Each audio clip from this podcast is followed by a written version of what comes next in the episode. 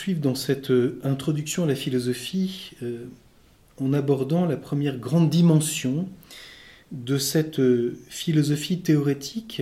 Nous avons vu la dernière fois l'importance de, ce passage, en, rappelant que la philosophie commence par une philosophie des réalités humaines, selon l'expression que je trouve magnifique d'Aristote, et se, développe ensuite dans une recherche théorétique ou contemplative qui euh, ne se contente pas d'une vérité ordonnée à, l'action ou au travail, mais euh, euh, répond, j'allais dire, à, l'appétit profond, naturel de l'intelligence pour la vérité, qui demande d'être simplement connue pour elle-même. Et ceci, bien sûr, est au cœur non seulement de la philosophie, mais de tous les développements, aussi bien scientifiques que dans bien des domaines.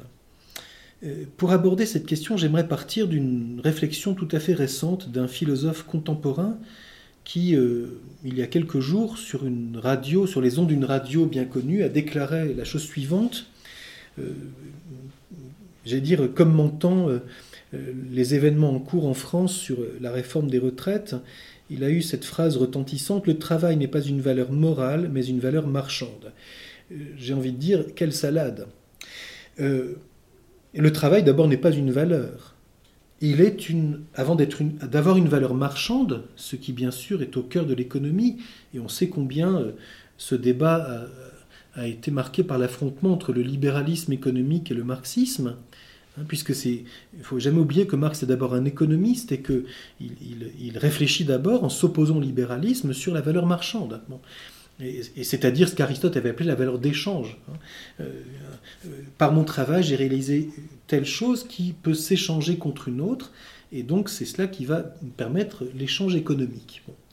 Euh, alors avant d'avoir une, valeur marchande, le produit du travail humain, ou le travail humain lui-même, qui peut être mesuré par le temps, il m'a fallu tant d'heures pour réaliser ce cette, cette, œuvre et, vu euh, ce que cela comporte comme compétences, comme, euh, et dans les, hiérarchies, n'est-ce pas, des différentes euh, activités économiques, mon travail vaut tant de l'heure et donc ce produit vaut tant. voilà, à peu près. Hein.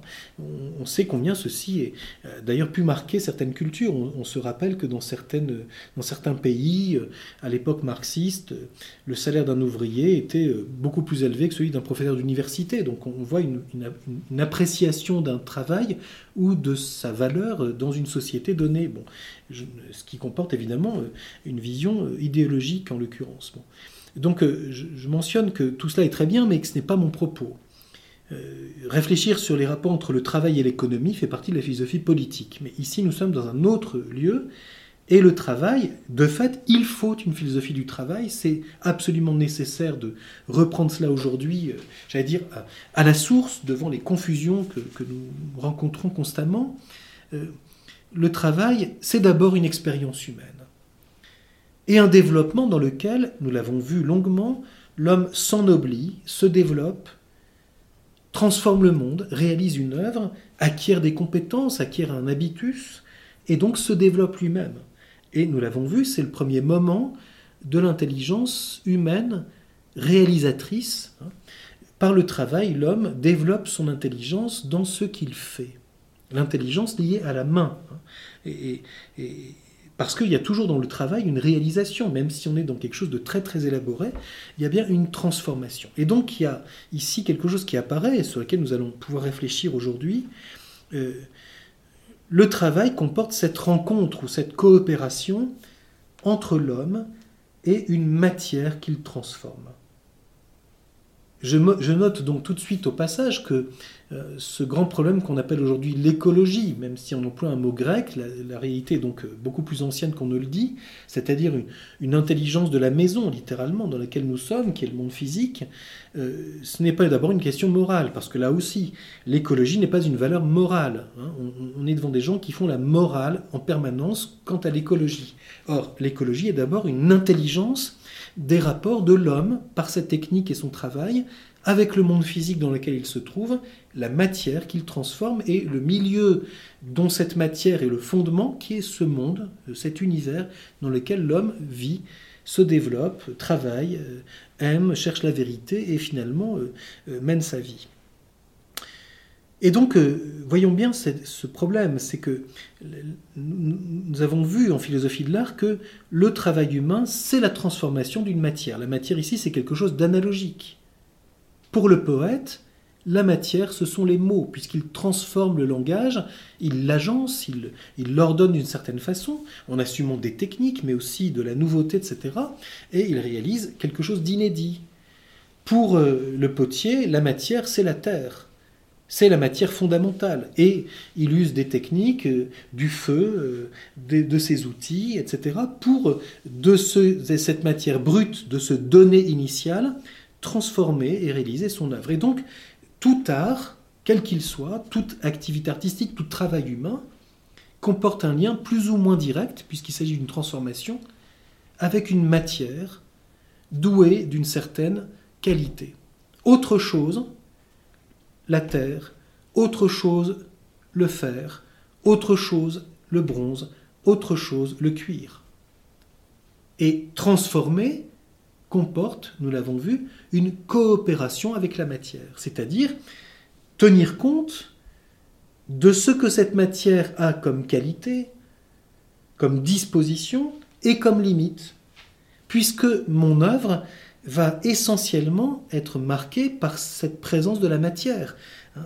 Les qualités de la matière vont se retrouver dans l'œuvre. Et donc, on est devant quelque chose ici qui est un véritable problème humain, une véritable question, qui est une question pratique la matière, en fin de compte, à un moment donné, c'est le donné qui est présupposé, qui est avant le travail humain de transformation de celle-ci.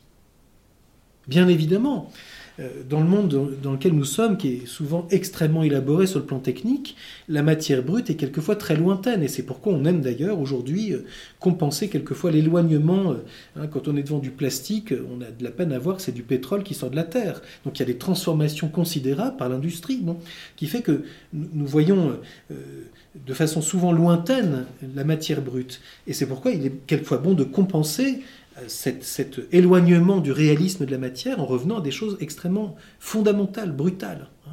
Celui qui travaille le cuir s'intéresse d'aller rencontrer une vache dans son pré, parce qu'on va lui dire un jour je te ferai la peau. Hein. C'est-à-dire, ta peau, elle va me servir, euh, une fois qu'on aura bien mangé ta viande, bien fait du fromage avec le lait que tu fournis, et eh bien finalement on te piquera ta peau et on en fera hein, euh, une, une, peau en cuir, hein, tout à fait avec des techniques, etc. Et on utilisera ça pour la maroquinerie, pour les chaussures, pour la reliure, pour ceci, pour cela. Donc, la matière, finalement, est toujours pour l'artisan un donné.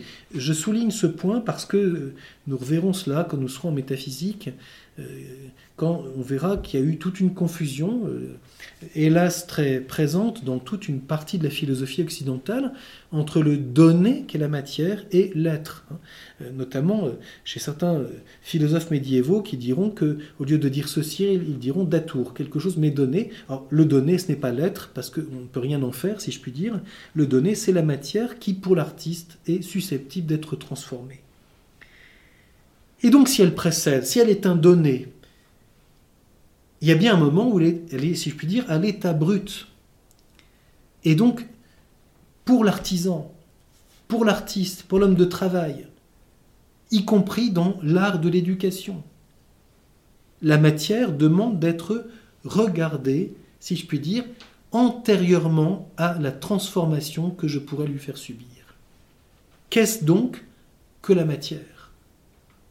Qu'est-ce donc que la réalité, si je puis dire, antérieure à toute transformation? Et on sait combien ceci est difficile de bien préciser. Qu'est-ce qui est, on pourrait dire, l'état naturel? Qu'est-ce qui a été déjà transformé dont on ne voit plus que c'est déjà transformé?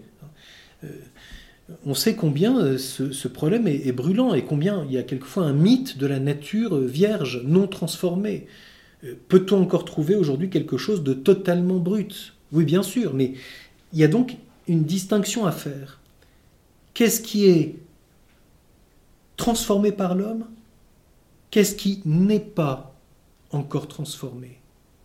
Qui peut-être le sera? Qui peut-être pour moi est en attente mais qui ne l'est pas? Qu'est-ce que c'est que cette réalité? Il est facile de faire cet inventaire. Prenons euh, dans l'hérité qui nous entoure, qu'est-ce qui est euh, euh, transformé par l'homme et qu'est-ce qui ne l'est pas. Cette pierre qui est sur le bureau, ramassée en montagne, c'est comme cela que la nature l'a façonnée. Je ne crois pas que ce soit un silex taillé par un homme. Par contre, ce coup de papier en bronze est tout à fait, même s'il y a du métal au point de départ, et donc un minerai, et puis l'art du feu, et puis l'art de... Hein, il y a, a quelqu'un qui est venu ciseler quelque chose, etc. C'est bien quelque chose qui a été fait par l'homme. Donc on a ici exactement devant ces deux réalités une distinction.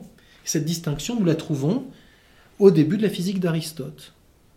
Parmi les réalités dont nous avons l'expérience, dit-il, les unes sont par l'art, les autres par une autre cause.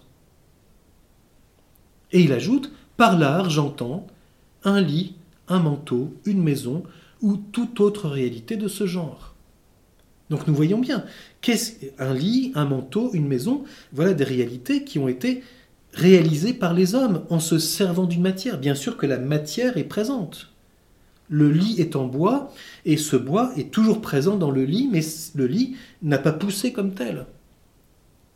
Ce qui est au point de départ, c'est du bois qui a poussé dans une forêt. Et on a fait un lit avec ce chêne ou ce frêne ou ce hêtre. On fera une porte avec ce bois. Et donc on va dire, mais c'est ce bois qui est intéressant et pas cet autre, etc., pour cet usage. Bon. Donc, un manteau, pareil. On a un manteau de laine, hein, et alors on a été tondre un mouton, on a euh, cardé la laine, on l'a nettoyé, on l'a filé, finalement on a tissé, et on aboutit avec le tissu à fabriquer un manteau. Il y a des quantités de techniques qui sont présentes, mais au point de départ, il faut un mouton. Et le mouton n'est pas fabriqué par l'artisan le mouton est né d'un mouton, qui est né d'un mouton, qui est né d'un mouton. Quel est le premier mouton? Voilà la question. Donc, certaines choses sont par l'art, d'autres par une autre cause. Ce qui est très intéressant ici, et il faut le rappeler, c'est qu'Aristote situe les réalités naturelles en les distinguant des réalités artificielles, c'est-à-dire faites par l'art humain. Rappelons-nous l'étymologie. Ce qui est artificiel, c'est ce qui est Facere ars, c'est ce qui est fait par l'art, donc par l'homme. L'artificiel, c'est pas juste le nylon, c'est tout ce que l'homme a réalisé par son art. Ce qui est fabriqué par l'homme en se servant d'une matière. Et donc, c'est par analogie, c'est-à-dire d'abord dans une diversité radicale, mais dans quelque chose de commun qui nous permet de nous approcher de la réalité naturelle, que l'on distingue la réalité par nature, fouseille, de la réalité par l'art. Une réalité qui relève du, de la techné. Et donc, euh, on voit bien la première approche qui est importante. La philosophie de la matière ou de la nature, c'est l'étude des réalités naturelles, je vais revenir sur ce point dans un instant, disons, des réalités sensibles, concrètes, matérielles dont nous avons l'expérience, et on, on peut déjà les dire d'abord négativement, qui ne sont pas transformées par l'homme. C'est donc l'étude de la matière, de la réalité du monde matériel, présupposée à l'intervention humaine, mais dont nous avons une certaine intelligibilité possible en nous appuyant sur ce que nous avons déjà connu par l'aspect pratique. La matière, c'est ce qui peut être transformé dans l'art. Cela suppose donc que dans le monde physique, il y a cette capacité d'être transformé. Par analogie, la matière, c'est donc ce qui est radicalement capable d'être transformé, d'être changé plus exactement. Transformé n'est pas seulement ici par l'art humain, mais la réalité matérielle, elle est fondamentalement matérielle, c'est-à-dire en puissance, capable d'être modifiée, elle est fondamentalement dans le devenir. Et c'est pourquoi l'art pourra se greffer sur elle. L'art ne peut exister que parce que dans la réalité naturelle, matérielle d'abord, du monde physique, ou du vivant, de vie biologique, ou même du vivant humain, il y a cette capacité de changer. Et c'est précisément cela que nous cherchons à connaître Qu'est-ce que c'est que cette réalité physique, matérielle, dont l'être est d'être dans le devenir? Elle est ce qui est mu, non pas par l'art humain, mais capable d'être modifié. Le monde physique, c'est celui du mouvement, ce que, évidemment, quelqu'un comme Héraclite a très bien compris et mis, et mis en lumière d'une façon tout à fait euh, intéressante euh, au début de la philosophie. Et donc la question du philosophe qui nous fait entrer dans la philosophie de la nature, c'est qu'est-ce que c'est que la réalité matérielle? Pour elle-même, qu'est-ce que c'est que cette réalité du monde physique dont j'ai l'expérience pour elle-même, indépendamment de la transformation que je lui fais subir, et dont je dois tenir compte dans mon travail même, sans quoi mon travail lui-même ne pourrait pas aboutir, parce que, comme je l'ai dit tout à l'heure, le travail suppose une coopération avec la matière. Et donc, qu'est-ce que la matière? Pour coopérer avec elle, encore faut-il davantage la connaître pour elle-même. Et donc on voit ici ce passage hein, d'une connaissance pratique au désir d'une connaissance théorétique. Qu'est-ce que le monde physique? Et on sait combien, dans l'histoire de la philosophie, cet intérêt pour le monde physique a été majeur. Tous les présocratiques s'intéressent à cette question. D'où viennent les choses? Pourquoi se dégradent-elles? Pourquoi apparaissent-elles? Qu'est-ce qui explique le changement de la qualité? Comment comprendre les rapports des astres avec la Terre? Qu'est-ce que c'est que le vivant? Comment comprendre les éléments les uns par rapport aux autres? Est-ce que toutes choses sont dans toutes choses ou bien se distinguent-elles? Pourquoi le feu est-il autre chose que l'eau? Pourquoi le bois n'est-il pas la pierre?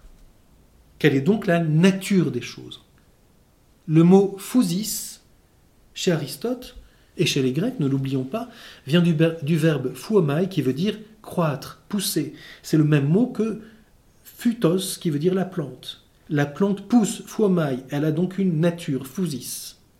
C'est-à-dire, elle a une cause qui fait qu'elle est déterminée de telle manière et pas de telle autre. C'est du bois et non pas de la pierre. C'est de l'eau et non pas du feu. Quelle est donc la nature des choses? Ça suppose, n'est-ce pas, qu'on puisse, euh, et c'est le philosophe Aristote qui de fait mettra ça en lumière de la façon la plus poussée dans la philosophie grecque, c'est euh, d'abord la réflexion que le monde physique n'est pas, contrairement à ce que, ce que voulait dire Parménide parfois, hein, c'est le monde physique n'est pas inintelligible.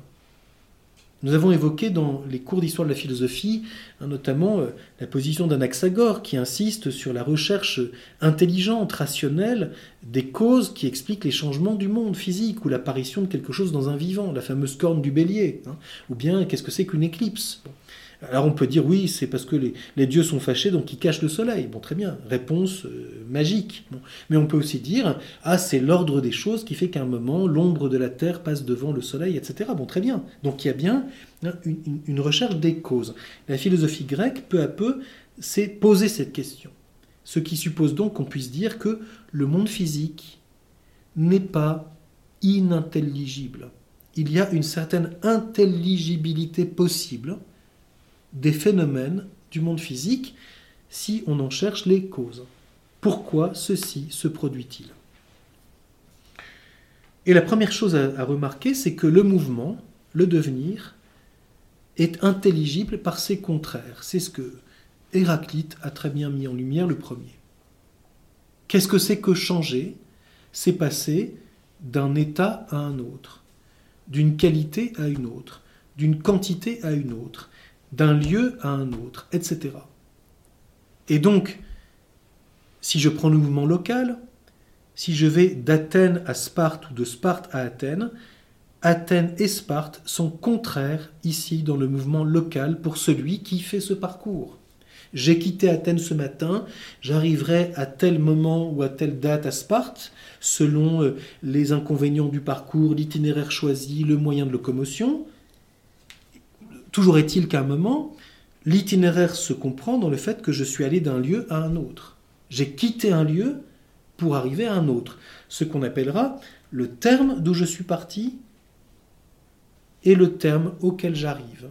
Le mouvement affecte un corps, un sujet, qui passe d'un lieu à un autre.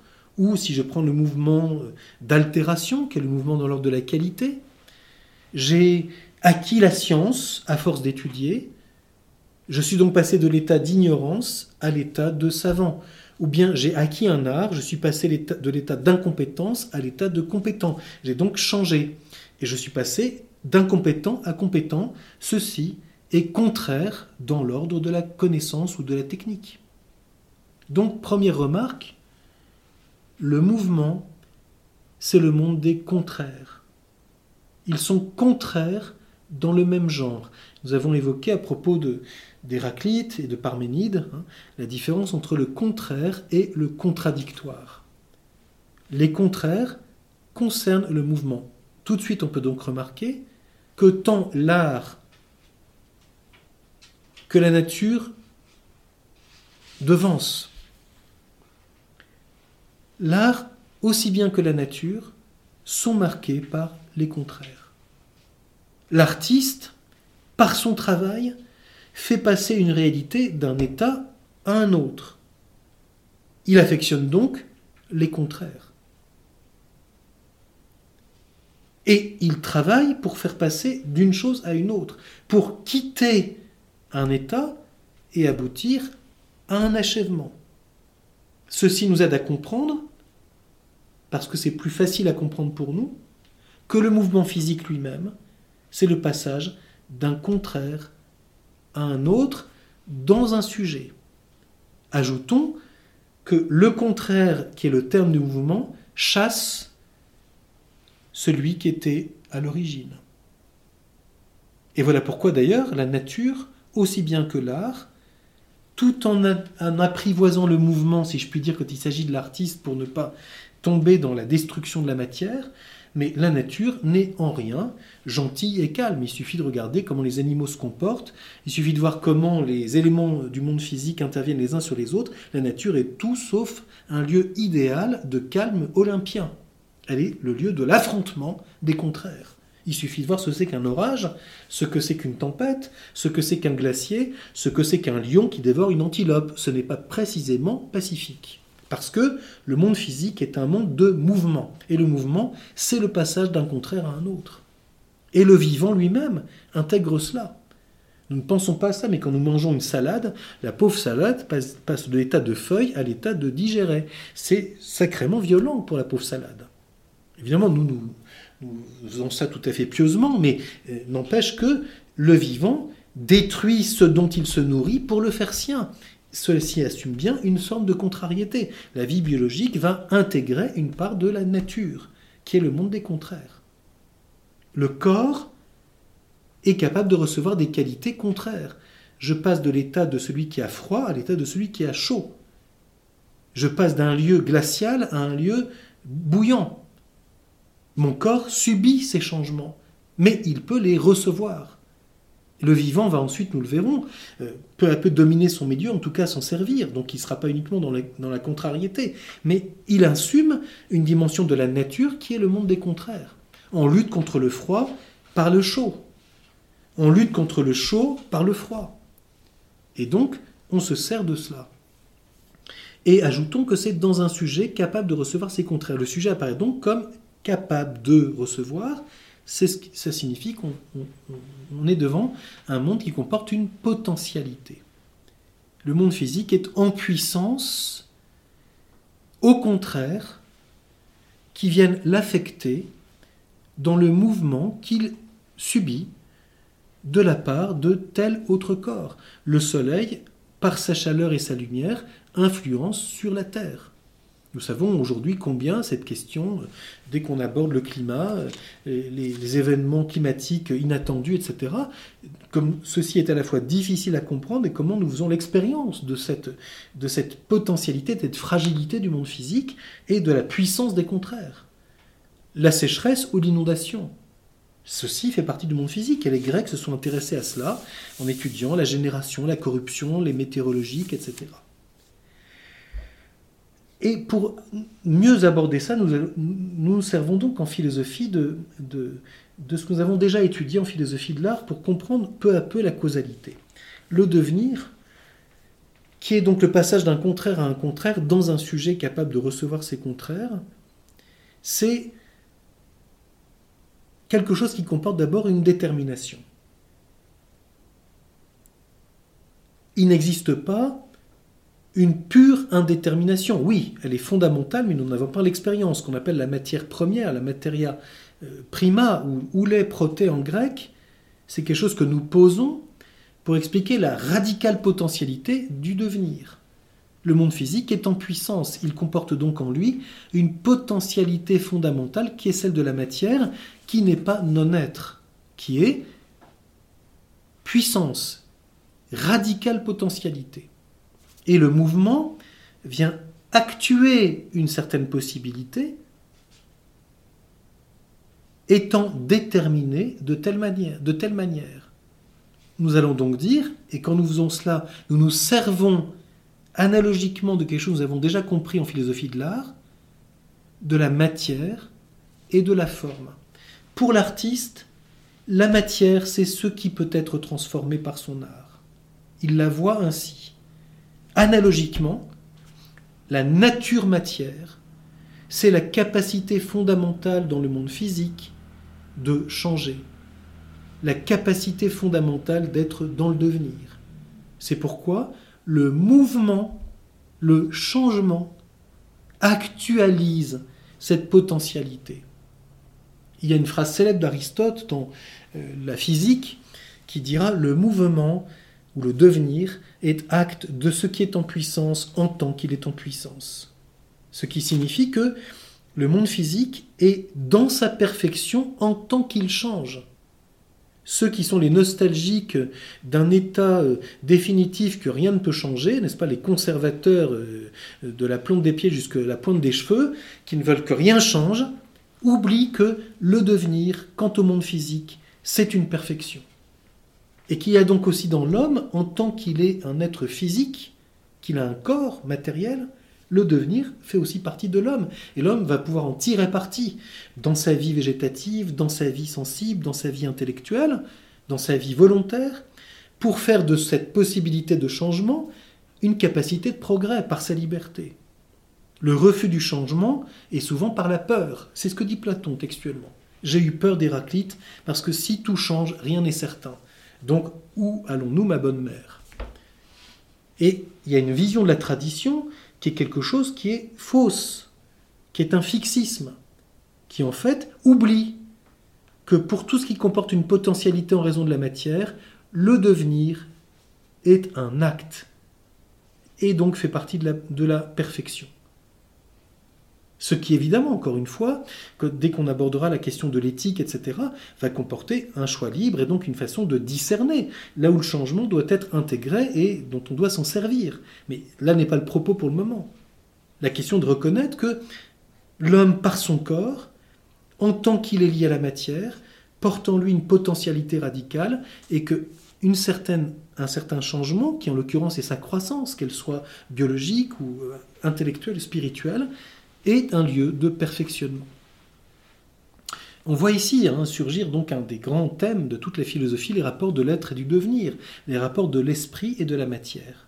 Donc comprenons bien d'abord, le monde physique est à la fois radicalement en puissance, la nature est matière, et en même temps déterminé dans son mouvement parce que je vois bien que le feu, que l'eau, que tel corps, que telle réalité change de telle manière. Et donc, la nature comporte une détermination. Par analogie, on dira donc que la nature, de même que l'artiste transforme la matière en lui imprimant une détermination précise, la nature comporte une détermination, elle est donc aussi forme. Apparaît, et nous reviendrons là-dessus la fois prochaine, ensuite une question importante la fameuse question de la finalité et du hasard. Les choses qui changent se produisent-elles dans un ordre qui comporte une intention, une certaine finalité naturelle? Le mouvement a-t-il une fin et pas seulement un terme? Les choses s'arrêtent-elles dans un certain bien? Y a-t-il un certain bien dans la nature? Je ne parle pas ici d'un bien moral, mais un bien qui est celui d'un épanouissement, d'un état de perfection de la réalité naturelle. Nous voyons bien que c'est toujours quelque chose de momentané, parce que une forme obtenue ou un lieu atteint par un corps dans le monde physique est toujours susceptible d'être à nouveau mis en mouvement. Et donc la fin, dans la nature, mesurée par le lieu, qui comporte un état d'une certaine perfection momentanée d'un corps, n'est pas une fin transcendante, parfaite, mais un certain état atteint à un moment du devenir. La forme est fin en tant que le mouvement s'arrête dans cet état, dans cette qualité, dans cette quantité. Mais nous savons que ceci est susceptible d'être à nouveau changé. Il suffit euh, d'un événement du monde physique qui bouleverse tout et qui remet tout en, mouvement. Pensons à un tremblement de terre, pensons à un ouragan qui, en quelques heures, modifie radicalement la figure d'un lieu. Pensons à, la potentialité d'une matière, euh, d'un corps qui tout d'un coup, euh, confronté à tel événement climatique, à tel événement du monde physique, change d'état. Et donc tout d'un coup produit des phénomènes que nous ne connaissions pas.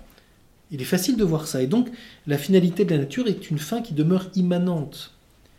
Il y aura une question évidemment très importante, c'est quels sont les rapports de l'homme par son corps et du monde physique dans lequel il évolue.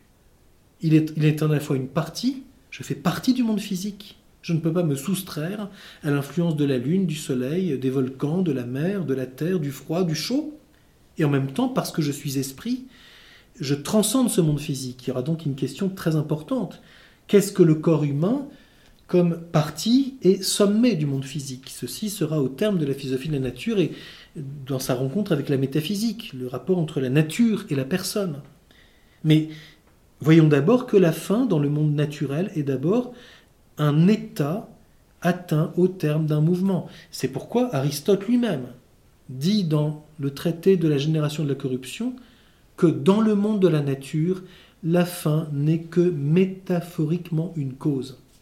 Ceci est très important, car nous savons combien, euh, dans l'histoire de la philosophie ensuite, certains diront que la fin est une cause métaphorique, et qu'est-ce qu'ils font quand ils font cela? Ils confondent la philosophie de la nature et la métaphysique. Parce qu'en philosophie première, grâce aussi à l'éthique, nous pouvons découvrir une fin qui est vraiment cause au niveau de l'esprit. Quand il s'agit du monde physique, la fin demeure métaphoriquement une cause, elle est plutôt l'état dans lequel le mouvement aboutit à un certain, moment, mais susceptible de toujours reprendre. Et donc, ce n'est pas une fin au sens parfait du terme. Ce point est, très important, nous y reviendrons la fois prochaine. Et nous verrons ensuite comment, euh, dans la nature, un certain nombre de grandes questions philosophiques se situent à ce niveau-là. La question du lieu, qui malheureusement par les modernes a été remplacée par la question de l'espace, la question du temps. Réfléchir sur le temps en philosophie fait partie de la philosophie de la nature. Et donc, il y a quelques grandes questions philosophiques qu'il faut brièvement euh, soulever, pour ensuite réfléchir, bien sûr, c'est toujours ce qui intéresse ultimement le philosophe, euh, quelle est la place de l'homme dans ce monde physique? Il le dépasse, mais il en fait partie. Et donc, euh, qu'est-ce que c'est que le corps humain dans ce milieu naturel qui est le sien, qui est ce tout qu'est le monde physique, en même temps ordonné parce qu'il est un cosmos? Nous essaierons d'aborder brièvement cela la fois prochaine.